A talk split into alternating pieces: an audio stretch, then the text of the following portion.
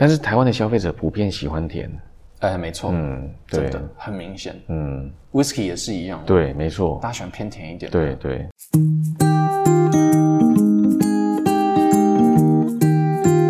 各位听众，大家好，我叫伊恩，我是一个夹缝中周游列国的调酒师。大家好，我是吉姆，欢迎收听和吉姆一起以酒会友，和我一起认识新朋友。我们第一季终于要上线了哈，第一次做正式的访问。那第一集给大家带来的来宾就是一个我觉得还蛮重量级的台湾酒界的人物张玉兰先生，他的英文名字叫做 Ian。他一直到二零二零年的三月，也就是今年三月，他都是金车格马兰威士忌的首席调酒师。也就是说，格马兰威士忌十几年来，他都参与其中，而且在这几年，他同时是品牌大使。那他在三月的时候离开了金车，成立了自己的呃威士忌顾问公司。他离开的时候，其实呃也给我写了一封信。那看了信，我就想说，刚刚好我做 podcast，呃，可以直接找他来，我们可以聊一聊，顺便跟大家介绍一下酒类的一些知识跟常识。那再加上，这应该是 Ian 他离开金车之后的第一个访问吗？所以我这样可以算独家吗？我也不知道，反正呢，这集还蛮精彩的。他一开始就讲了他离开的原因，然后我们聊了一些台湾 whisky 的产业发展，然后他也教了大家正确喝 whisky 的方式。然后听完之后，我才发现说，原来我以前喝 whisky 的方式都喝错了。希望大家会喜欢。最后不免俗，要提醒大家禁止酒驾，未满十八岁禁止饮酒。那我们就开始吧。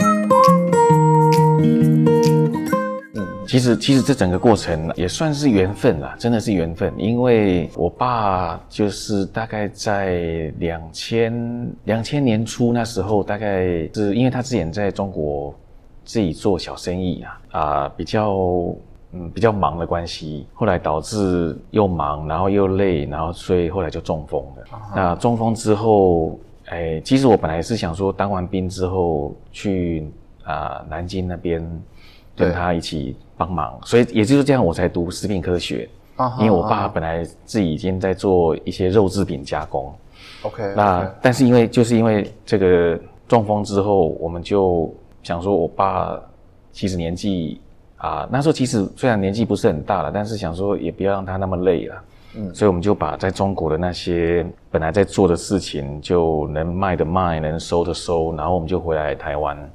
那回来的时候，其实有点惶恐，因为突然间我爸算是家里的经济支柱嘛，对，突然间倒下去之后，然后又把事业收起来了。我想说，那不然我来找工作好了。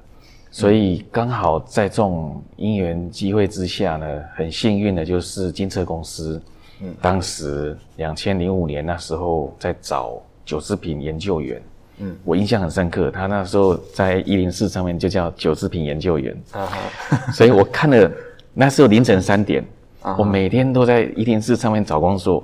刚好有一天睡不着，起来说啊，不然一零四再看一下好了。刚好看到哎，金车酒制品研究员，而且又在宜兰圆山。对，我想说我住罗东嘛，对，然后来圆山的话也才十几二十分钟过那个葫芦，对葫芦大桥堵大桥过了就到了。对，我就很兴奋啊，把 CV 就马上寄过去。啊结果呢，寄完之后都没有消息。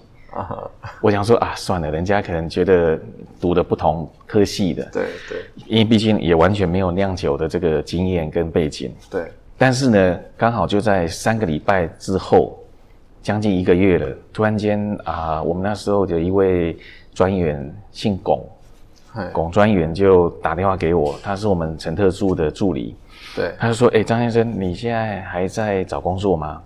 我说：“对啊。”他说：“我这边是金车，您有投履历。”我很兴奋，我想：“哦耶！”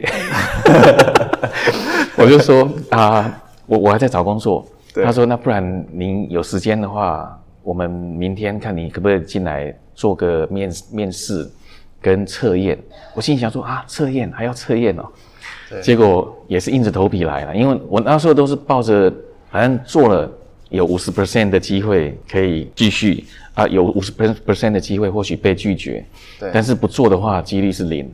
对，所以我就来，然后面试的时候，那他他们就给我十五个香气，都是威士忌里面会有的那些香气成分就很像所谓的酒鼻子啦。对对对。对对对，然后他就说规则很简单，你只能闻一次，闻完之后呢，你就要把你认为它是什么样的香气，把它写下来。我想说，哇，只能闻一次哦。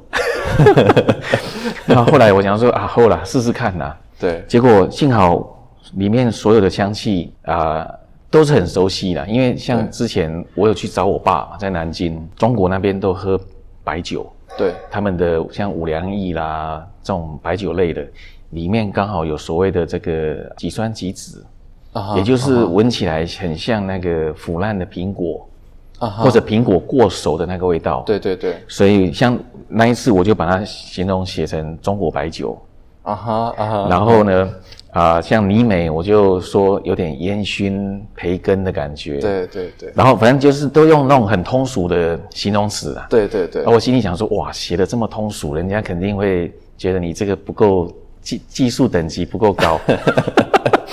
其实我做完之后回家的路上，我很沮丧。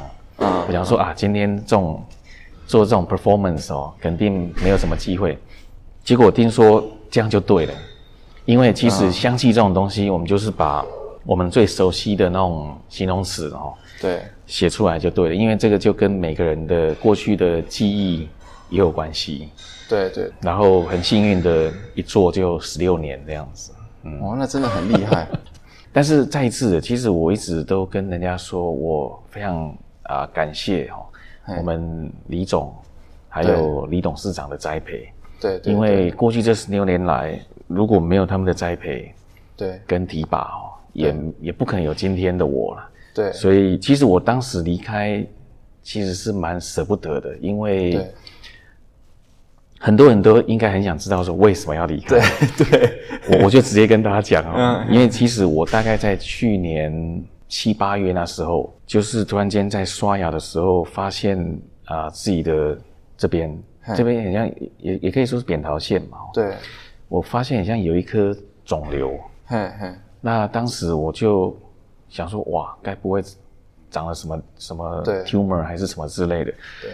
当时我们李总其实他也很关心，他马上就叫我们台北的一位啊、这个吴经理，对马上就带我去看医生。对然后看完之后，而且当时还做了切片。他是医生是说，因为这边很复杂，这边有很多血管，对对对然后又有很很多淋巴的那种淋巴的淋巴的东西哈、对你如果要把它切除，其实可能会弄巧成拙样，对，啊。他是说看目前还不是很大啦嗯，但是希望就是说不要让自己太大的压力。它是良性还是对，目前还是良性的。良性的？OK 对 OK，但是如果说压力太大，太每天弄很 stress stressful 这样子、对哦，对对，他怕会恶化，越来越大，到最后也变成恶性的。嗯嗯，所以后来我跟家里啊、商量的结果就是，那不然，毕竟你今天要在人家的公司里面、哦，对对对。不可能没有压力的啦，对对一定有压力。对。所以啊，我们又不可能说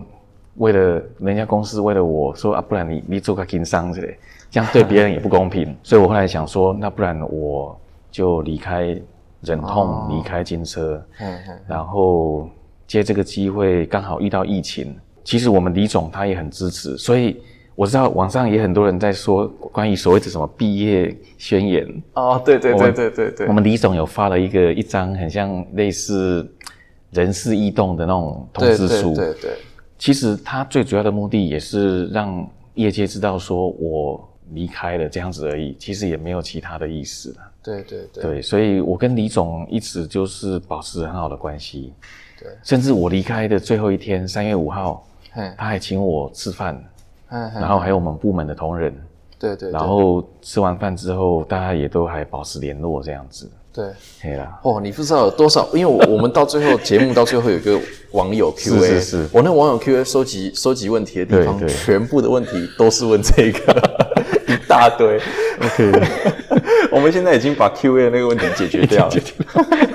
所以各位听众，那个这个问题就这样，今就是这就是这样子。是是，对。对对对，其实这也是很有趣的，因为你嗯。原本也不是学这个嘛，然后你也不是哎爱喝酒吗？还是？诶，当时也是因为读书的时候，周末会跟来自我们台湾的同乡，大家一起集资煮菜来吃，对对，对。然后聊天，然后有时候有些人会去那个英国很多这种烟酒专卖店嘛，对对，然后譬如说今天买一瓶啊、这 Johnny 个这个 Walker，这个是在这个是在英在英国，在英你国，是在英国念？哎、我那时候就是啊、算是小留学生，啊哈，对对，啊所以其实很多人可能以为我有什么硕士、博士学位，其实没有，我只是那个 undergraduate。所以你是嗯。你大学是在对，就等于高中跟大学在英国这样子。哦，所以所以你你在台湾是在罗东念到对我，我从罗东国中毕业之后，对。然后就去英国。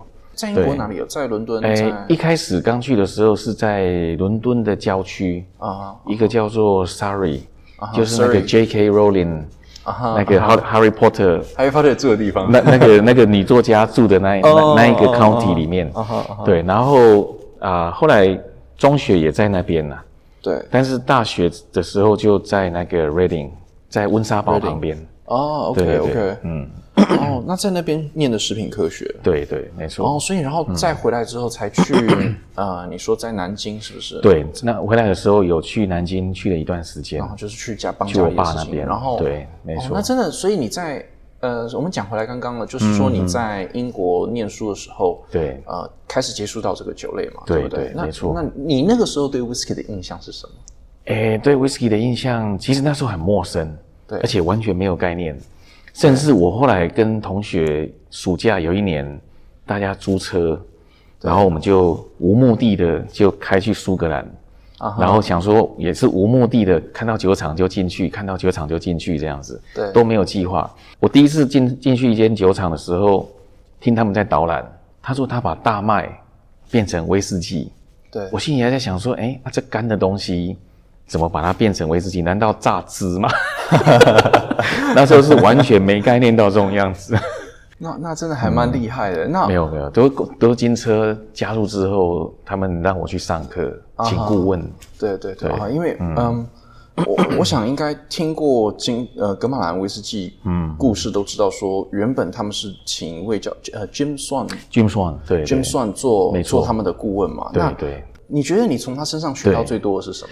从他身上学到最多的就是应该说所谓的融会贯通啊。对，因为 Jim Swan 他就是他本身的这种呃学术背景也好啊、经验也好非常丰富。对他早期就是专门在帮苏格兰政府对研究他们苏格兰的国宝对威士忌。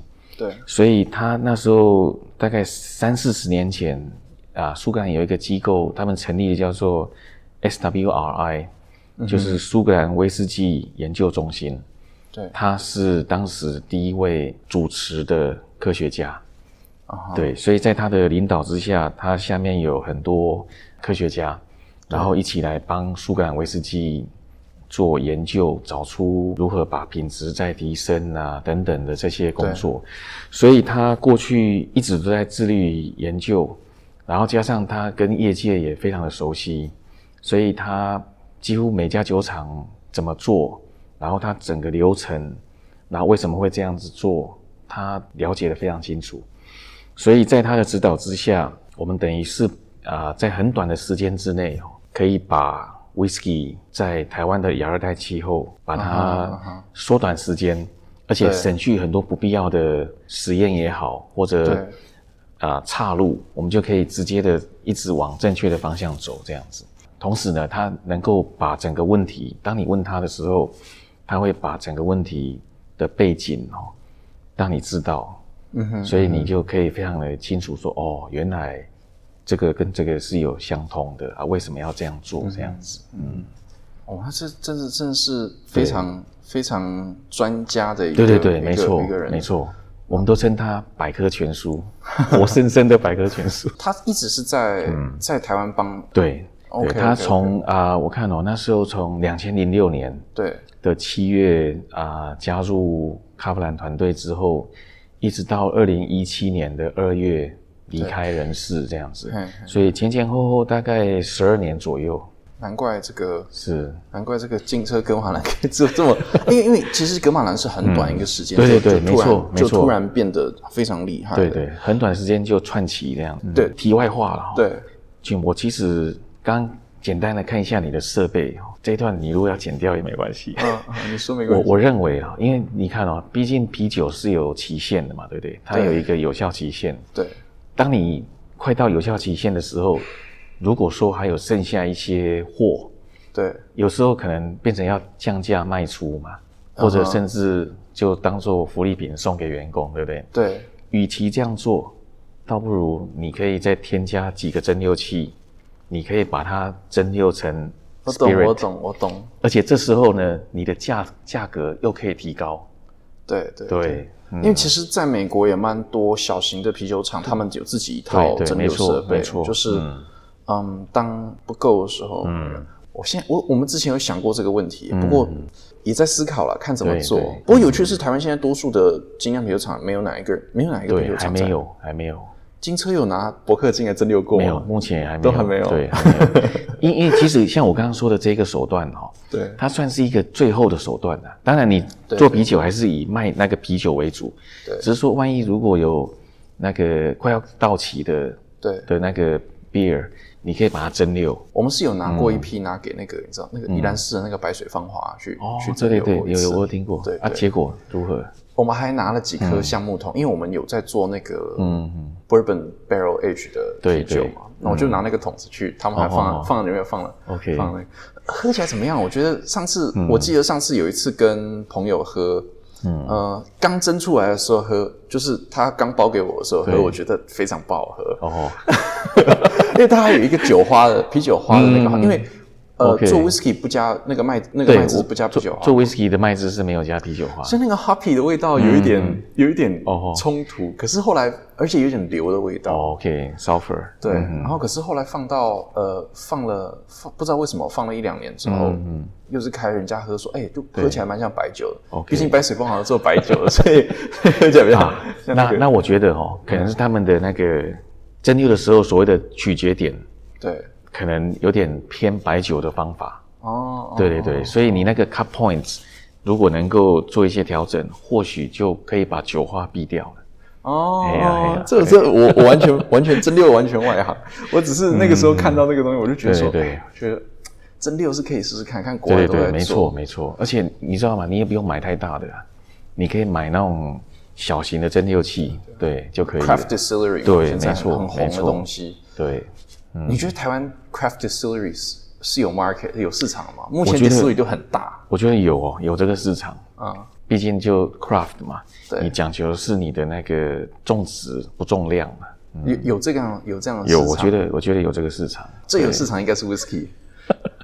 呃，对了，whisky 算是烈酒里面，我觉得应该说最最大宗，对对，最最 mainstream 的。也对，对对而且比较有，嗯，可以讲说在烈酒里面应该算是比较有就是价格的主导权。对，价格主导权，然后比较有市场，对大众的市场。之前跟朋友聊天的时候，会聊到说，哎、好像台湾的这种气候环境，种呃种甘蔗，然后做 rum 是最、最符合这种热带岛屿的这种风格。是是可是好像 rum 在台湾，诶，可能是比较少人做，但是你知道那个在南部，不知道是台南还是高雄，有一位法国来的先生，哦，你应该我看过新闻，有听说过，我有看过新闻。对对对对对，因为他算是娶台湾的老婆，对然后呢，他自己就在那边做 rum，所以或许这个也是可以掀起一个风潮。对啊，对啊，对啊，这还蛮有趣的，真的蛮有趣的。因为我自己我自己最近最近如果买烈酒，我我必须要说，我我 whisky 喝很少，哦。我买烈酒都买 rum，然后我都会买那个，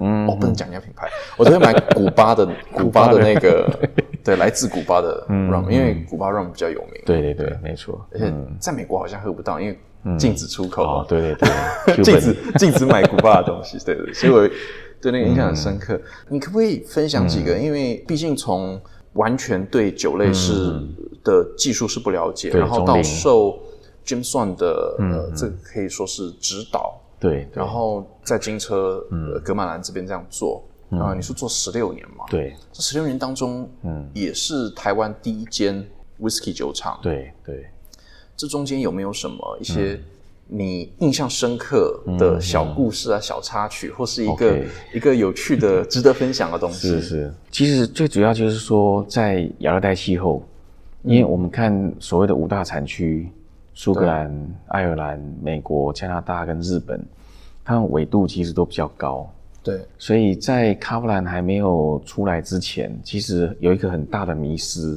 嗯，就是说能不能在亚热带或者是热带哈的这种环境之下、气候之下，做出优质的威士忌。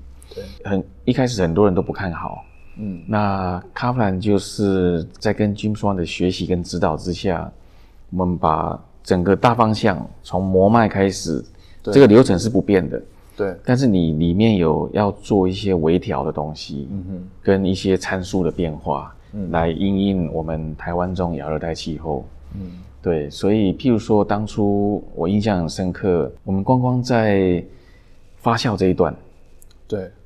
其实 Jim Swan 还没来之前，还有一个前顾问，对。那他就可能也是第一次啦，所以也不能怪他。嗯，他就说他们在苏格兰的发酵就是用这样的参参数，对。那我们就是跟着做就对了。对。但是这里面他忽略了一部分，就是没有把亚热带气候，尤其像我们宜兰夏天又湿又热哈啊，如果没有考量进去的话，其实末端很容易受到所谓的细菌感染，啊哈然后就对。那一批次的那个发酵液就会偏酸，对，甚至整个风味就会走掉了。所以发酵的时候，嗯。我我这是我可能我知道的是错误资讯，因为我我跟听人之前听人家讲说，对，呃，在做 whisky 之前做那个发酵液，嗯嗯，就算酸掉也没有关系。可以有容许些微的那种酸的那种味道在里面，对对。但是当你太多，而且整个已经变细菌，把整整体的品质、果香也破坏掉的时候，对对对。那那时候就那就没没救就整个已经没救了。嗯，哦，对，如果不要太严重还可以，所以你说那个时候遇到过就是这样的状况，对，所以导致那时候的发酵其实都不太理想。那后来 Jim Swan 来了之后，就跟我们说：“那、你这个不锈钢桶槽，我们是用不锈钢的，对而且外面又有夹层嘛。”对他说啊，你都已经有这种这么好的设备了，你为什么不做这个发酵期间的温度的一个温控？对对所以在他指导之下，我们就可以把这个品质啊、不但做好，而且可以稳定。就是对，可以说这样子也比较科学吧，嗯因为在听起来原本的模式是在。呃就是因为可能他们苏格兰的天气是那个样子，嗯所以酒放在就就发酵在的那个温度，他们就不需要去想了。。对对，可是到台湾来，就必须要用科学的参数对对说去复制那样子的温度。没错没错，因为整个、啊整个苏格兰的气候其实就有点像一个大冰箱，对然后温度也都比较低，对，所以它比较不会有这么多细菌的这种啊。滋生的问题。滋生的问题对。但是在我们这种潮湿然后又热的状况之下，它很容易滋生出来的。确实，这个这一个嗯。在、在我们做啤做做啤酒也一样，对不对，没错，没过错。不过啤酒是一直都是控温发酵，嗯所以可能相对不会有不会那么严重。对对。呃，whisky 的这个蒸馏制造，在对你刚刚有特也有特别强调说到热带来推广这个，就是你们是第一个嘛？对那你可以说应该是世界上少数，就是在你的专长是嗯。在就是在热带，就是这种比较跟传统产区不同的区域去对制造，没可以可以这样讲。对对，没错。其实我们早期在推广的时候，我们其中在在最后面有一张 PowerPoint 的 slide 啊、里面叙述的就是说，其实格马兰或许不是第一间在热带跟亚热带，因为其实还有一间印度的，啊哈，叫做那个雅穆特 Amrut，对。，Amrut 它其实是更早在他们印度的这种热带气候就开始做 whisky，对但是我跟我们军双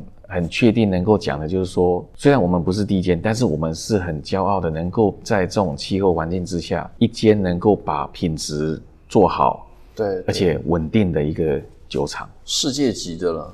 对对，对对因为那个我记得，我记得我之前跟呃，好像有人也讲过，印度他们喝 whisky 的量也是非常非常大，非常大。可是他们好像不是，他们喝 whisky 没那么讲究。对对对，比较不讲究值这一部分，对。比较就是量很大这样子。对。嗯，我觉得或许也可以讲说，因为台湾的消费嗯。者喝 whisky 嘴巴比较挑，所以才培养出 对对对，台湾很多 whisky 的老饕，对对。其实很我我跟很多苏格兰业界的品牌大使也好，调酒师也好，都有在保持联络。他们都说呢，要来台湾办品酒会之前哦，对。一定要做很多功课，对。因为听众就会问你很多那种尖锐的问题，对对，所以你如果没有准备好的话，都会被考倒。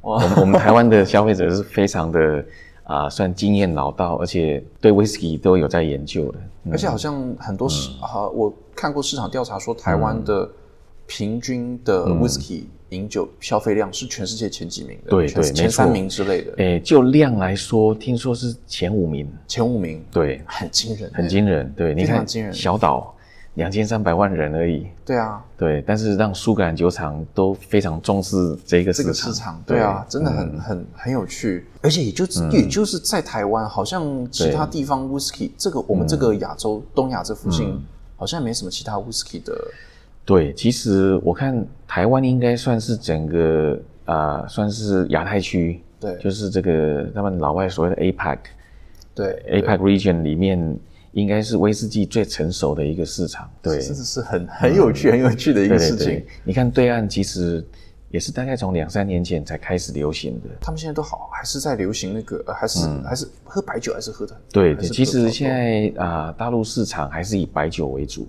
对 Whisky 听说如果占整体的量来说，可能大概 one percent 而已。嗯嗯，但是另外一个角度看，那个空间就很大对了。对对啊，space 就比较大，没。错没错。对，嗯，我要看怎么要看怎么说服他们，因为我觉得我去那边，他们还是嗯很就还 还算是早期啦。对对。其实你这样做做了十六年来，嗯，对也是可以，我不敢可以用跌跌撞撞形容吗？还是可以说边做边学，边做边学，边做边学？但是初期确实是跌跌撞撞的。那你有没有觉得说有什么东西是？嗯这我一般问创业的人啊，但是就是有什么东西是，如果你可以重新再做一对的时候，你如果可以你会想改变的的话哦你会想改变的东西。或许在熟成的这一块，对，如果可以重来的话，或许有更多的东西可以尝试。啊，你是说呃实呃橡木桶的种类还是橡木桶的种类也好，还有熟成的环境，啊哈？对，或许有机会的话，我会尝试做其他的一些对对对 experiments。对对对哦，OK OK。对最常我我我看好像最常用的是雪莉桶，是不是？对，因为其实整个台湾市场最爱的就是用雪莉桶去熟成威士忌。哦，对，因为毕竟雪莉它算是一种甜的对对。啊葡萄酒，对。所以经过雪莉桶的一个啊，当当然并不是每个都甜的。雪莉里面，尤其是 PX、对。PX 雪莉跟 Moscatel 雪莉这两个哈、嗯。它们的加持过后，那个威士忌会变得非常的柔和，然后饱满，然后甜度也会刚刚好。嗯嗯，对，除非你又故意把 PX 或 Moscatel 再添加进去，但是我们通常是不会这样做，因为其实当它吸附在橡木桶那个原本的 PX 或 Moscatel 对。的量就刚刚好，可以让 Whisky 变得非常的柔顺，Whisky 还还可以用，还可以用哪些桶？Bourbon 桶啊，这种 rum 桶都可以，都可以，都可以。对，还有不一样的表现。对不一样的表现，所以甚至啊、我们我至少到我离开卡布兰斯还没有试啊，嗯或许以后我们可以把桶子先去装啤酒，啊哈啊哈，然后一段时间之后，你啤酒倒出来，我再拿去装装 whisky，装 whisky，哎呀哎对，这也是一个不错的。这个其实我我我如果真的弄一套蒸馏设备，我们就我就来对啊，我就来玩这个，没错，对，因为因为还有呃，那红白酒桶可以用吗？也可以用。红白酒桶也可以，对对对，所以其实卡布兰啊，它也有用红白酒桶对。做这个 whisky 的收成。我就是本来今天出门的太太匆忙了，嗯，啊、忘记带，但是我要送你一瓶那个蓝色的、蓝色外表的，是对对是是是是对。说蓝色外表，其实大家都知道在我在说哪一支。OK OK，哦，都专家啊，那是专家。因为之前你想，你想，台湾 whisky，台湾 whisky 真的专家很多。对对对，没错，我也这样觉得，因为我常很多社团，社团，而且还还蛮多是老板的。对对对，没错。就他本身是别的行业的老板，可是都就是没错 whisky 玩家这样子。对对，嗯，我我见识过见识过几次，就觉得说哇，你们怎么怎么这么懂啊？你们是做这个行业吗？没有，就是我做对对做对做别的东西。有些甚至你可以用走火入魔来形容，对啊，我说你本业不好好做，你们整天喝酒。对吧？其实真的是 passion 啊。Passion 我们做酒的人都有一个 passion 这样子。我觉得，而且我觉得我们做酒的人的 passion 是很容易很好感染人家。对对对，没错没错。有一个很莫名其妙的，嗯，你你是你做了一开始像你一开始讲，你一开始做这个是也是找一份工作而已嘛？对对对，没错。什么时候开始你感觉到那个 passion，就是哦天哪，这是我的职业？其实应该说苏格兰威士忌，对。当初像你说的，其实我那时候投 CV 纯纯粹的想法就是我必须赶快有一份工作对。来养家里、资助家里。对但是呢，投入进去之后，当然一一开始去苏格兰上课，对。那去了之后就感染到那种人家他们苏格兰对他们自己国家的这个国宝 Scotch Whisky 的那种热忱。跟那种骄傲的感觉哈，但我所谓的骄傲不是说臭屁的骄傲，就是说他们一提到 Scotch，他们就会很很自豪说这是来自苏格兰的，就可以说是一个一个饮料，直接你可以跟人家说我要我要 have a Scotch，嗯，是我要来一个苏格兰的东西，就是 whisky，对对，你可以直接用他们可以那种民族性的那种黑贝拉贡啊，那个叫做就一个象征啊，一个象征。好像德国人提到啤酒一样。对对对，没错，德国人提提提到啤酒也是他们的 national pride 这样子，对对。所以去了之后感染到那种气氛，就真的一头栽进去了。嗯，对，所以甚至有时候我到现在最近离开，有些人就问说：“那你会留在业界吗？”嗯，我回答是当然会啊，因为我已经超过那个 point of no return，已经走火入魔了，回不去了，变歌剧魅影了。有点这样子。对，就是已经对对对有一个这个什么威士忌威士忌魅影这样子。对对，对，真的是蛮蛮难得的。嗯，很幸运啊，真的很幸运。呃，对，因为我觉得我嗯。呃很幸运，我我我觉得你讲很幸运是一个非常好，而且我很喜欢，嗯也不是我很喜欢，就是我最近也慢慢才比较了解的，因为我有时候做这个东西，对，毕竟你喜欢还是会有压力，你会你很多你的想法，然后、嗯。然后会抱怨啊什么。我我老爸最近也都在教我说，就是、嗯。你知道人生你可以找到一个你很有兴趣，嗯可以一头栽进去，然后一直做下去的东西，是件很幸运的事情。没，错没错。所以你也觉得 whisky 就是你的，你的对对。对。啊、应该是 destiny。那你你私底下会喝小酌，小酌小酌，但是其实我酒量很差，像有时候那种对对对，我我我大概十五 CC 喝了之后，脸就整个就红起来了。哦。哦，对，所以之前经常跟李总，有时候如果客人来要应酬嘛，李总都说啊，你做酒的人你不会喝。其实我真的天生没办法喝太多。不过这个我自己也曾经给给我讲过，我还蛮常讲这种话，嗯 OK 就是做酒的人不喝酒的。嗯，不过不过可以理解，可以可以理解。但是上次我听你那个世博集那个啊、北台湾那一位段先生阿哦，杰对对哦，他说他一年下来喝四百多公升呢。三百六十五，他一天一公升啊。对啊，对，哦，那个厉害。我哎我比他多，我其实我我应该有比他多，只是我我会哦。我会混酒喝，所以 OK，OK。对对对，嗯，对啊，那个真的喝酒的人是真的很能喝啊。对。对啊，我觉得啤酒做做啤啤酒的人比较更更更强一点啊，因为我觉得但是啤酒喝的你不会觉得很胀嘛？因为有气。对，可是啤酒我觉得可以拉很拉很长的哦，时间可以拉长一点嗯，对，而且对对。对，啤酒可以像喝水一样喝，就嗯，更而且你身材还保持这么好，哦，这个这个是不怎么吃东西的关系，是 要运动啊，要运动，嗯。然后然后嗯对对对。对啊对啊，保持保持一下，对。对，我觉得年纪还没到了，我现在才我 三十出头，再再再多给我三五岁，应该就开始了。不。会了，不会了，新陈代谢会变慢。嗯。你在台湾做呃 whisky 做这几年，然后尤其后几年你又做品牌的行销、推广。呃推广，嗯。那对，你在推广的时候，你呃你会你应该也会接触就是玩家以外的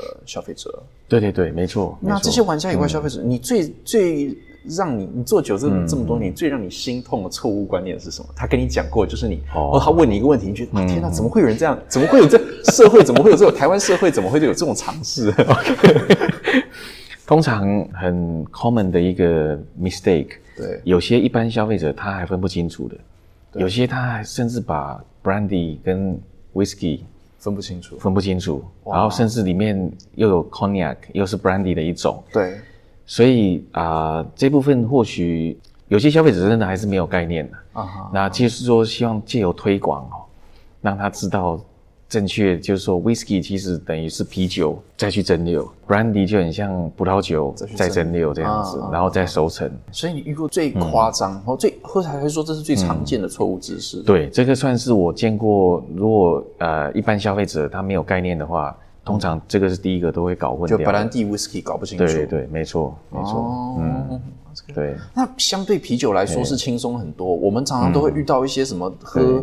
喝啤酒会就是喝喝谁的品品牌啤酒不会痛风啊，或者说，或者有有我有听你试播几对啊，我觉得或者说 whisky 没有那么夸张哦，没有那么夸张哎，有有，其实 whisky 也有啊，也就是烈酒类也有了。很多人都说喝白兰地会痛风，嗯，因为说可能它里面糖分比较高，嗯，其实就像我听试播集，就你有跟消费者听众已经解释过了。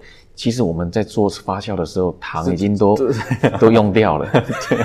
所以其实没有糖的，那只是一个错误的观念，对，很奇怪的错误观念。对，没错，因为因为我觉得这可能是想到原料，因为大家想到说哦，这用葡萄做的，然后就想说哦，葡萄很甜，然后他就把这个糖哦，已经在脑海里面先入为主。那这个。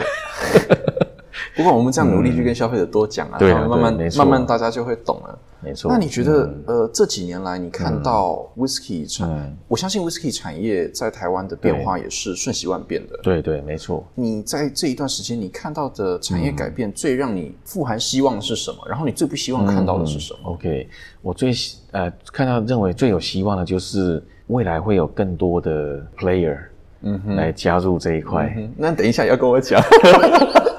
不见得我们要跟众听众讲，对 对对，所以会很热闹啦，而且不止台湾，整个全世界。对，就我所知哦，日本就单单日本的话，听说过去这五年来就有十四家酒厂，whisky 的酒厂，无论是正在筹备或者准备要开了、要投产的数量非常多，所以。也就是因为如此，你看那个我们跟他买蒸馏器的那一间苏格兰的蒸馏器的制造商啊，他甚至远从苏格兰哦跑到香港设一个办公室啊，你就知道他多看好 APEC region 这一块未来的那个成长，成长会会很惊人。嗯，对，哇，那这是非常的值得。那你对。你会不会有什么？你因为接下来如果有这么多 player 要进来，然后这么多呃，一定会变化的更快。你有没有什么是你希望不要发生的事情？不希望看到的改变？其实还好哎，还好还好，对，自然让它发展。对，whatever the flow，对对，whatever will be will be。对，没错没错。因为其实哦，做 whisky 毕竟强调是每一家酒厂自己的特性跟个性，所以其实。我们刚刚说台湾其实也会有更多人加入，对不对？对。那我通常听到了就是说，哦，那未来越来越竞争了。嗯。竞争其实难免呐，尤其是在销售这一块。对。但是其实每一家酒厂它要塑造的是自己的特色。对。对，所以其实就是说，你今天如果已经在做的人哦，也不用太担心了，因为毕竟人家另外一间做出来的是他自己的特有的。风格在里面，你会不会期望说看到台湾将来变成除了苏格兰之外，whisky 的一个很重要的？对对对，我我觉得会哦，觉得会。哎，不止苏格兰，就是说在现有的五大产区啊哈的这五个国家以外，对我相信台湾以后会成为一个啊很很重要的一个指标的一个一个一个市场。因为未来不管我们的饮用量也好，我们或许可以变成一个进出口国。对对，没错没错，哇，不得了，就啊就帮台湾赚外汇这样。对对对对对，哇，那不得了，那不得了。那你觉得，假设今天一个嗯新的 whisky 的酒厂，嗯，不管它大还是小，对，它要在这样子的环境下，嗯，做出自己一片一片天，对，最需要的是什么？最需要就是找出自己的特色，对，就像啊，君，我相信你的啤酒一定有其他家所没有的那种 flavor 也好，maybe 我不确定，还有那种 mouthfeel 等等的，这都是你的特色嘛。身为 whisky 的这种传教士了哈，我也很希望看到你未来能够在加了蒸馏器之后，加明天的加，也做你自己的那个。可是现在蒸馏器应该。现在因为疫情的关系，蒸馏器应该不好。不会不会，现在现在听说 waiting list 已经比较短了。哦，OK OK。在大概二零一五年那时候，啊，像那时候卡夫兰有扩厂嘛，嗯，他又买了啊十，他现在有二十支蒸馏器，但是早期只有四支而已。对。所以他扩了那十六支蒸馏器的时候，那时候的那个 waiting list 大概要两年左右，甚至三年也有。嗯，但是我最近啊听说了，听说大概现在 waiting list 可以缩短到一年之内的，哦，而且你如果说不是买很大的话，那个时间又可以更短，哦哈，对对，嗯，我这个是这个做啤酒才两吨，我们那那那个蒸馏器可能一百一百公一百是它用公升数算吗？还是那个？哎，对，它是用公升数算，那我就一百公升的就就，哎，但是你。发酵液，也就是你的啤酒已经有两吨了嘛，对不对？对对。所以你的两吨的话，你你至少要买一吨。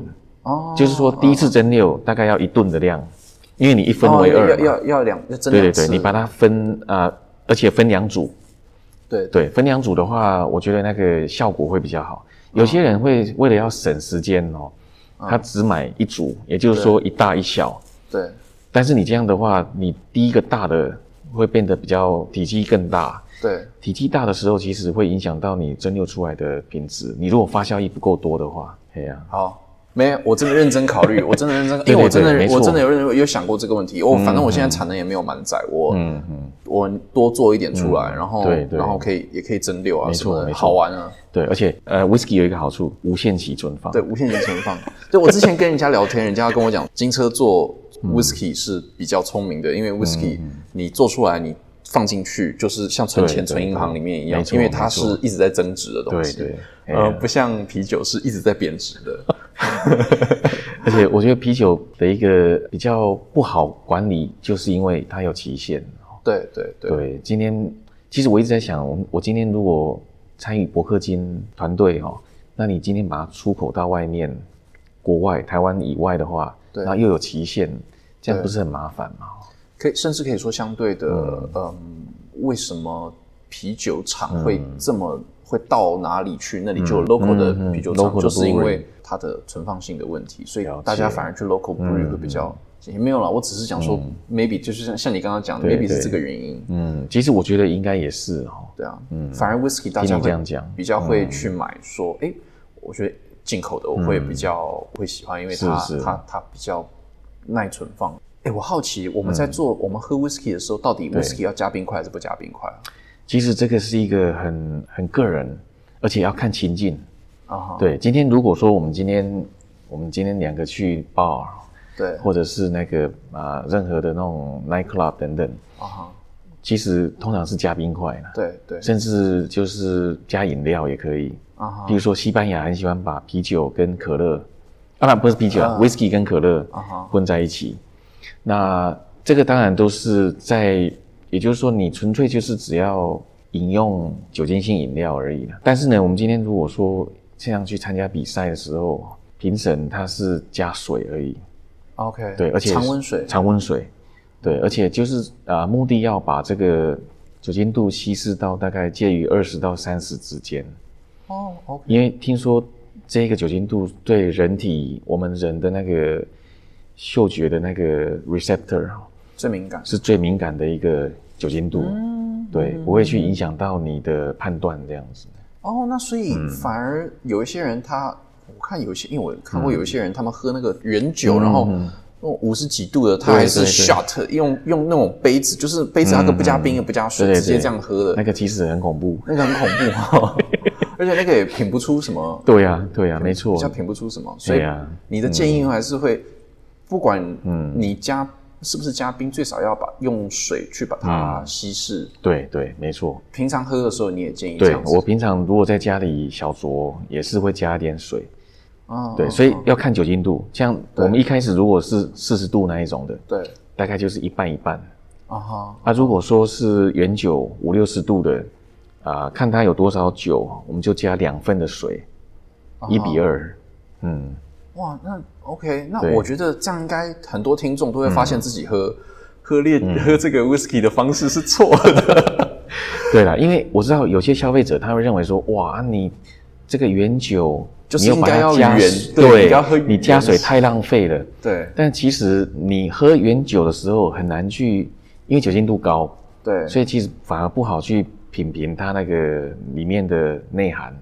哦，对对，没错，加点水让它可以展现出来，这样子。我从来不知道，我一直以为就是要加冰块跟不加冰而已，就是不加冰就是喝 straight，嗯。所以喝 straight 相对没有那么诶，就是说你今天如果是要要喝挂了，喝挂，那再这样喝了，这样是最快了。对啊，那嗯那你就喝就喝喝酒精就好了，对对，没错。现在酒精也不好买。嗯，消费者在这个问题看看你有没有，如果消费者在喝喝 whisky 的时候，对你最喜欢听到他们讲什么？然后你最怕听到他们讲什么？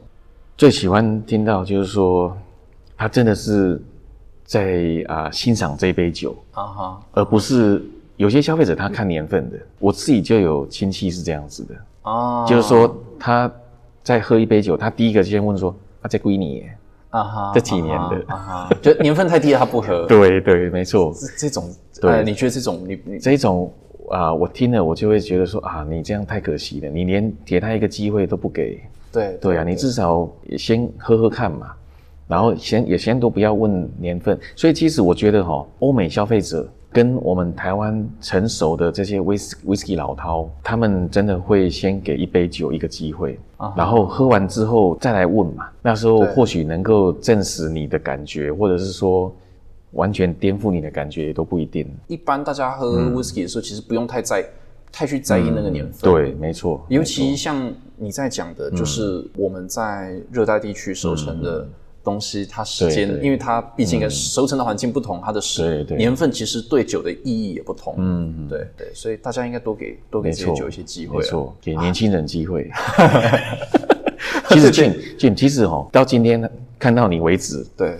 就之前听你那三集的试播集，对。然后看你的照片，还有听你的声音，对，我本来以为你跟我一样都是大概四十中的，哦，你四十中哦，我 看就很成熟，听不出来，很成熟。哦好好，谢对谢我今天才知道，原来你才三十出头，对对，但是你看，这就很像一杯酒，虽然说年纪蛮轻的，但是已经很有内涵了。我是台湾特有环境熟培养熟成出来的，对对，比较快。对对，没错。我觉得跟创业有很大的关系。还有环境呢，对，我觉得跟创业有很大的关系。嗯我觉得自己当，因为我我跟很多创业的人聊天，我觉得创业会逼你很早熟，然后会逼你，没错。然后我觉得我 background 跟你很像，因为我也是国中毕，在台湾国中哦，毕业所以你国中也毕业之后就去美美国了，所以然后你那个时候也没有家人陪你，你应该对是住在我我也是学校嘛一个人，对，没错。我觉得那个东西也非常的会培养你的对独立。独立成熟度，嗯因为没错，我们这样子，你很年轻就出去，我们十六、十五、十六岁就自己洗衣服，嗯。然后你想家的时候，你可能就你们那个时候泡面会带，那个时候买得到泡面吗？诶有想家的时候还是有泡面。伦伦敦的那个中国城，哦，够哦，那时候还还有泡面可以买。哦，那 OK，是台式的吗？还是那边？对，也也有台式的，然后也有港式的对，的。我一直以为伦敦老广。对对对，其实我早期那时候一九九零年去的时候，确实只要看到华人，不是香港就是马来西亚，就新加坡。啊，但是现在去英国哈，看到的都是来自大陆呃 中国大陆的。为主，对为主。嗯。美国也一样，美国也对一样对对，不过呃，所以说你那个时候去的时候也还是有，也还是有一些可以想家的东西。对对，对。其实我那时候哈最期待是周末，嗯，因为周末我如果同学啊来自台湾的同学如果对。没有空，大家一起聚餐煮东西来吃，我自己会跟我弟去那个 Chinatown 啊。吃那个 dim sum。啊，哈哈哈哈哈！这这就是对对怀怀念。你们那时候，你那时候多久回来台湾一次？哦，因为我算是一九九零年去的嘛，对，那时候还有一个旧的规定，就是说你如果还没有当兵的话，兵的问题，你不能回来哦。对你那时候回来就 c o p 起来了，对，就就要先去，当兵。那所以你那边直接在那边住住了好几年了。我就是一九八九年底去，对，然后我第一次回台湾是大概九六年那时候。哇！对，中间就是有六年都六年的英国 full time，full time 的那个 fish and chips。不不，fish and chips 很好吃。对对对 fish and chips 其实偶尔吃不错，对对，每天吃就有一有点点有点油腻啊，有点奇怪，对对对，没错，而且没有什么蔬菜。对啊，没错，哇，那真的是非常对，所以其实我第一次六年后，嗯，第一次回来台湾，我爸妈去桃园机场接我，对回到罗东的时候，我真的有点陌生，因为毕竟已经六年都没有回来台湾，对，那时候感觉哇，真的很陌生，跟我那时候去的时候的印象不太一样。看到父母会不会也觉得有点陌生？还好，因为我父母每年暑假都会去，哦，那还好，那还好，那还好。是台湾的环境，啊但是我指的陌生是指我们台湾真的是哦，呃，发展很快。对，你看日新月日新月异。举个例子啊，英国哈、英国其实我因为我是像我是一九九九年回来的，最最后这几年陆续都有去英国出差，其实变化不太大。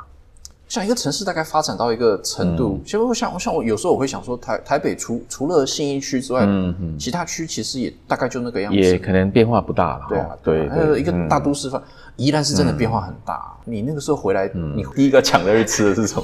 我第一件事哦，嗯我那一天我记印象很深刻，我那一次六年之后回来台湾，嗯第二天早上马上去吃我们罗东的那个肉羹饭，嗯嗯，现在就是现在还有现在还有现在还有。嗯。卤肉饭，嗯。配那个肉羹加上一条肉卷，嗯。这样号称叫一族。哦，然后哎 OK OK OK，那是是是回家就是要报仇的报仇式错没错。对对，所以那时候就小吃类的啦，啊，还有像呃霸丸啦嗯嗯，达阿 V 勾啦，那个伦敦应该都吃不哦，那个都没有嘛。对对对，所以我那我那一次回来，其实短短的大概回来三个礼拜而已。嗯，我看我体重应该不知道增加了 不知道几公斤。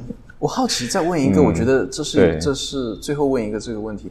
假设，因为今天你也已经就是离开金车了，对对。你有自己的 consulting 的公司，，对，嗯，然后再加上你自己呃年轻的时候有离家这么久的经验，如果现在因为工作的关系，可能有一个人他要在我随便举个例子，可能南投对对。设一个厂，或是说甚至他想要找你去新加坡或去泰国或去哪里那个厂，嗯嗯，你还有那个动力说你去那个地方去熬那个厂，还是你就你你你常常住我可能没办法，常住没办法？对，但是如果说去出差哈，这是 OK 的。对 OK 啊，对，因为因为毕竟你不用长期住在那边。对对其实我现在有时候我跟家里有时候在聊天，嗯，你要我今天再跑去伦敦，然后又在那边长期派驻在那边哦，对我可能受不了，对，因为毕竟可能年纪也大了。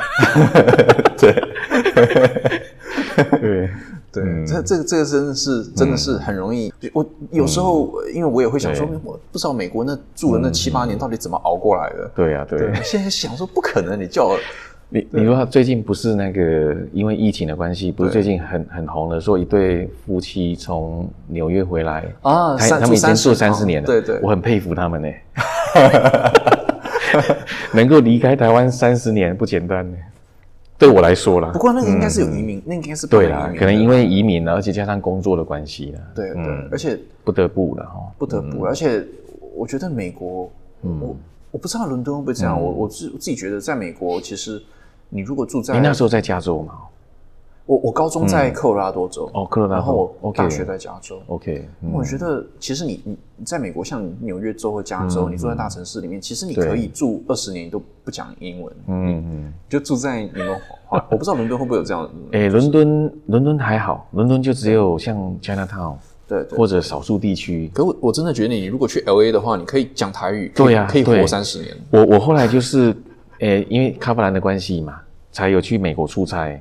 对。去了旧金山，去 L A，对对对，基本上说说中文就可以通，就通啊，全通啊，你都是华人。对啊，然后你去超市 就是华就华人超市，然后对对对。吃饭华人餐厅，然后没错没错，你你真的你除了你如果小朋友小朋友要讲英文了，上课要讲英文，其他你你生活不需要英文了。对呀对，而且还有一个也也是一样的啊，那个叫什么？温哥华，啊，温哥华也是，温哥华也是，温哥华哎呀是都是华人啊。对对对，嗯现在对。现在的整个那个，对啊，这个我不要我不要下注解，这个我等一下下注解哦，人家又要说我怎么了？好，好，那我们、我们接下来，嗯，我在我在一个威士忌的社团上面是是，PO 了让大家问问题的，我们现在来回答。嗯，呃，你想回答的回答。然后然后不想回答，我们可以逼把逼掉。我们念他的名字，念完问题，好好好然后不会啊，我我我尽我所能来回答。好，我们来问问题。第 OK 有一些我们刚回答过。第一位王信凯，王信王信凯问说嘿，离开是因为钱不到位，还是心受了委屈？好，这个刚刚已经回答过了。哦，这个这个信凯兄，好不好？嗯，身体的问题。身体的问题，对对对，对。Vincent 郭问说，郭问说，嗯，台湾还有哪些威士忌的可能呢？台湾哈，台湾其实我觉得未来要做国产威士忌这一块哈，对，我觉得是无限的可能。无限可能。对，而且您只要愿意投资的话哦，对，我觉得都可以做出自己的一片天。所以 Jim，我做很小，我做很小，我做小小的。重质不重量，对对，不用不用说做大规模的，对我们先把品质做出来，然后量自然跟着就来了，慢慢的再来扩张就好了。对好，我们来看哈。嗯，翁德峰问说，对于前东家毕业感言。啊，其实那一次哈、啊，我们李总其实他要发这个毕业感言之前，他有跟我讲了，他说因为毕竟这是一个重大的人事异动啊，对，而且其实像我刚刚一开始也讲，我也是忍痛离开的，对啊，其实我们李总他他应该他他其实有留我，啊、这是很多外界不知道的事情，很多人都我不知道怎么会传到说我跟李总很像不和哦，还是嗯怎么样？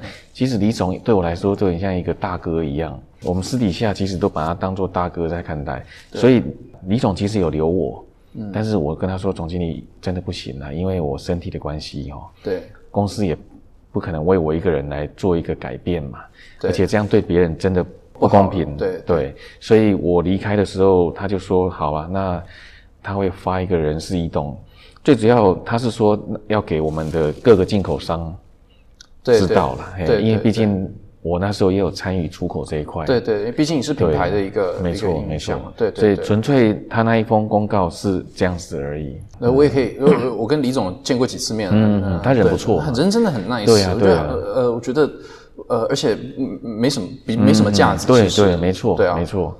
而且他他其实他有跟我们说，他有来过你这里。有有有有有有，，对对对啊，嗯，其实应该是你启发了他开博客金，我我有这么大的才能，真的真的。对呀，我我觉得他的 inspiration 多多少少有一部分是来自你这边。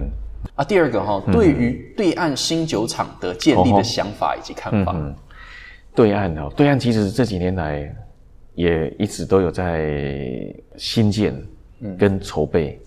像啊、老实讲，我这一次离开之后，是有一些酒厂来找我啦。对对但是因为毕竟，毕竟我之所以离开金车，是因为身体的关系。那如果说还要经常出差的话，哦，嗯，这个也是我后来有在考量的。所以我目前其实都还在观望啊。但是我我知道对岸呃大陆那边，其实连大集团都去了嘛。你看那个去年八月底，嗯。那个某烈酒第二大集团啊、也在那边准备在峨眉山弄一个弄一个 whisky 的全新的 whisky 酒厂，对对而且投资金额也蛮大的。那还有加上，其实我们听说有另外一个宜兰人，一个吴董，嗯，他已经在福建也已经设了一间，好像福建那海边有一间嘛。没错没错，对对对。啊、那那一间叫做陆怡，因为啊他是、对对对对。他说这样叫做大陆的宜兰人啊，，OK，所以叫陆怡酒厂。OK OK，他也设了。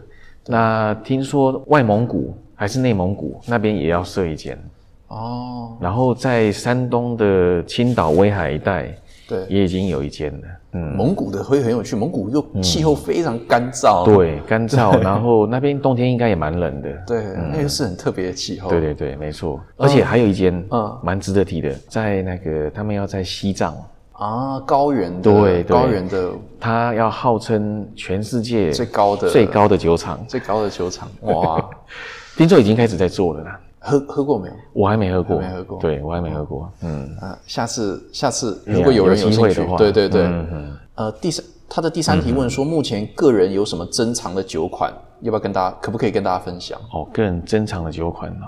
我我其实个人没有很少在收藏啊，因为也没那个财力啦。没那个财？对了，听到没有？你们有财力应该多，你们应该你们有财力的人应该去西藏买一瓶回来。请一言喝，但是哈，我前几天有刚好有一个朋友，他也在做 whisky 这一块，他有让我试喝了那个艾雷岛那个 Lafroig，呃，Lafroig 啊，二十五年，哇，不得了，对，所以又有泥美烟熏，当然我我不是一个说看到高年份就喜欢的，对，但是那一支真的喝起来非常的惊艳。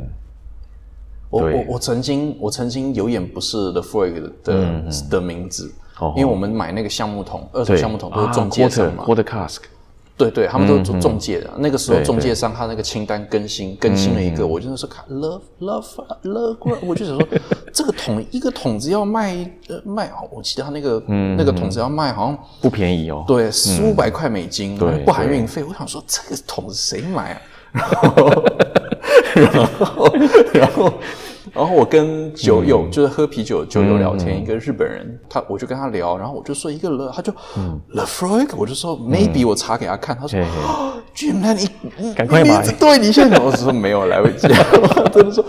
我我这是三年前的事情，这个酒商的清那个桶子清单，这三年来想要再等，就再也没看到过。他们这种桶子应该不容易试出。对，没错。所以他他那个桶子哦，如果有机会，一定要赶快买。下次啊，下次你看，如果有机会的话，不懂。没有，因为其实他们那一家酒厂蛮低调的。对。但是他值得注意，就是说他是很像苏格兰唯二。有那个皇皇家的那个御用的的那个标章，苏格兰皇室还是？对，呃，那个英国皇室，英国皇室的，对，尤其是那个查尔斯王子。哦，听说查尔斯王子最爱的 Scotch whisky 就是 Lafroy 哦，难怪，难怪，尤其他他们暑假好像都会去那个 Balmoral Balmoral 度假的时候，对对，然后会去 Highland 去走路嘛，爬山，对对，听说回来之后第一个第一件事就是要喝一杯 Lafroy。哇，对对对，难怪难怪。OK，好，我们下一题。王宪宏问说：目前有计划跟台湾哪些在地酒厂合作吗？我们嘛，然后还有哪些你可以讲的？呃，我我只能说哈，现在手上有几个案子啊，对的，但是时机成熟的时候。自然会知道了，自然会知道了，所以宪红可以再等一下。然后他下一题，我想同题了，就是同样的意思，就是预计下一步个人生涯规划方向。那我们刚刚都讲过了嘛？Rivera Lie 问说，格马兰为什么推出单桶原酒，导致每桶之间差异过大？没考虑过出批次原酒吗？哦，其实哈这个问题，我那时候还在那边的时候，就有很多消费者在问了。那其实这就是单桶的美妙的地方。啊！嘿，因为其实我们推出单桶，也就是它所谓的经典独奏，对，Solist，它就是强调每一桶跟每一桶之间哦都会有差异，但是呢，我们我们唯一能做的就是说让差异不要太大，所以其实我们已经有都挑选挑选说调性比较一样的，对，当做经典独奏系列，对。但是我知道行家他在喝的时候哈，有些那种啊，让我们台语工仅拉一块呢哈，对，他一喝他就会说哦，这个跟他上次喝的不太一样，那其实是一定的啦。就单桶的角度来看哦，不可能说不可能说把每一桶都做的一样的，因为你每一桶的木板其实就来自有可能来自不同的橡树，嗯，去做出来的橡木桶的，嗯嗯。嗯，所以还是还是。对，不知道这样，不知道这样赖这样回答到你的问题。